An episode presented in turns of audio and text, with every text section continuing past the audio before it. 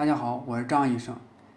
有一部分人在眼睛过度劳累以后啊，感觉到眼干眼涩，伴随着视力下降，这很有可能和眼干眼涩由于泪膜质量下降所导致的。泪膜是覆盖在眼球表面一层薄薄的液体，泪膜的功能主要有五个。第一个功能，填补上皮间的不规则界面，使角膜变得更加光滑。泪膜的第二个功能，润滑及保护角膜和结膜上皮。泪膜的第三个功能，通过机械冲刷及内含的抗菌成分，抑制微生物的生长。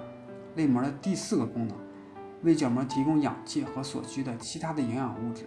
泪膜的第五个功能，泪膜除了保持眼球的湿润外，还有个很重要的功能，就是改善眼睛的屈光系统。当人眼过度疲劳以后啊，感到眼干眼涩，实际上是由于眼表的泪膜的质量的下降，而伴随着视力的下降。从而感觉到看东西暂时的模糊。